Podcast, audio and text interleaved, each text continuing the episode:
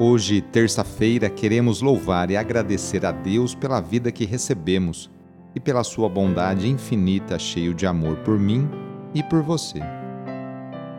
Iniciemos essa oração invocando a Santíssima Trindade.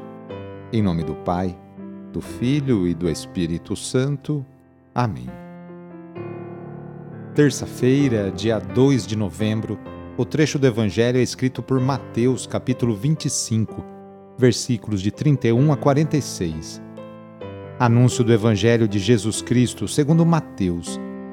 Naquele tempo disse Jesus a seus discípulos: Quando o Filho do Homem vier em sua glória, acompanhado de todos os anjos, então se assentará em seu trono glorioso. Todos os povos da terra serão reunidos diante dele e ele separará uns dos outros assim como o pastor separa as ovelhas dos cabritos, e colocará as ovelhas à sua direita e os cabritos à sua esquerda. Então o rei dirá aos que estiverem à sua direita: Vinde, benditos de meu Pai, recebei como herança o reino que meu Pai vos preparou desde a criação do mundo. Pois eu estava com fome e me destes de comer, eu estava com sede e me destes de beber. Eu era estrangeiro e me recebestes em casa. Eu estava nu e me vestistes. Eu estava doente e cuidastes de mim. Eu estava na prisão e fostes me visitar. Então os justos lhe perguntarão: Senhor, quando foi que te vimos com fome e te demos de comer, com sede e te demos de beber? Quando foi que te vimos como estrangeiro e te recebemos em casa, e sem roupa e te vestimos? Quando foi que te vimos doente ou preso e fomos te visitar? Então o rei lhes responderá: Em verdade eu vos digo que todas as vezes que fizestes isso a um dos menores de meus irmãos, foi a mim que o fizestes. Depois o rei dirá aos que estiverem à sua esquerda: Afastai-vos de mim, malditos Ide para o fogo eterno, preparado para o diabo e para os seus anjos. Pois eu estava com fome e não me desses de comer. Eu estava com sede e não me desses de beber.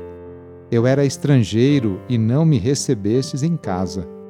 Eu estava nu e não me vestistes. Eu estava doente e na prisão e não fostes me visitar. E responderão também eles: Senhor, quando foi que te vimos com fome ou com sede, como estrangeiro ou nu, doente ou preso, e não te servimos? Então o rei lhes responderá: Em verdade eu vos digo todas as vezes que não fizestes isso a um desses pequeninos, foi a mim que não o fizestes. Portanto, estes irão para o castigo eterno, enquanto os justos irão para a vida eterna palavra da salvação. Hoje a Igreja celebra o Dia de Finados. Para todos os povos da humanidade, seja qual for a origem, cultura e credo, a morte continua a ser o maior e mais profundo dos mistérios. Mas para os cristãos, para mim e para você, tem um gosto de esperança.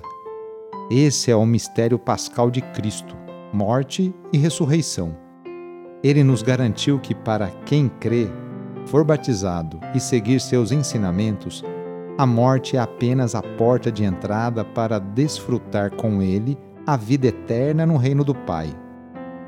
Enquanto para todos os homens a morte é a única certeza absoluta, para nós cristãos ela é a primeira de duas certezas. A segunda é a ressurreição que nos leva a aceitar o fim da vida terrena com compreensão e consolo. Para nós, a morte é um passo definitivo em direção à colheita dos frutos que plantamos aqui no nosso dia a dia. A Igreja nos ensina que as almas em purificação podem ser socorridas pelas orações dos fiéis. Assim, este dia é dedicado à memória dos nossos antepassados e entes que já partiram, que estão junto de Deus encontramos a celebração da missa pelos mortos desde o século V. Um dos mais belos dogmas da Igreja é o da comunhão dos santos.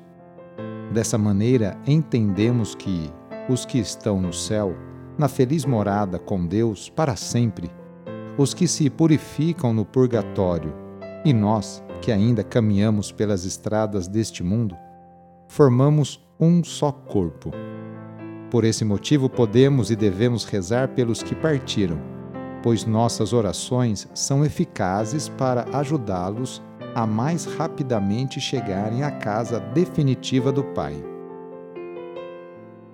Ó Deus, Criador e doador de todos os bens, que tudo fizestes com sabedoria e destes ao ser humano, criado à vossa semelhança, o domínio sobre todos os animais.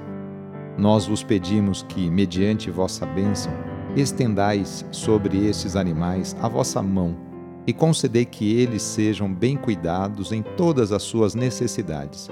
Por Cristo, vosso Filho e nosso Senhor, na unidade do Espírito Santo. Amém. Receba neste momento a bênção de Deus. Ele está junto de você e te acompanhará por toda a sua vida. A nossa proteção está no nome do Senhor, que fez o céu e a terra. O Senhor esteja convosco, Ele está no meio de nós. Pela intercessão de Santa Rita de Cássia, desça sobre você, sobre a sua família, sobre o seu trabalho e intenções a bênção do Deus Todo-Poderoso. Pai, Filho e Espírito Santo. Amém. Foi muito bom rezar com você hoje, neste dia. Se a oração está te ajudando, eu fico muito feliz. Então, que tal enviá-la para seus contatos, familiares, amigos, conhecidos? Sou padre Edmilson Moraes, salesiano de Dom Bosco e moro atualmente em Piracicaba, no estado de São Paulo. Que Deus continue abençoando você e sua família. Abraço e até mais.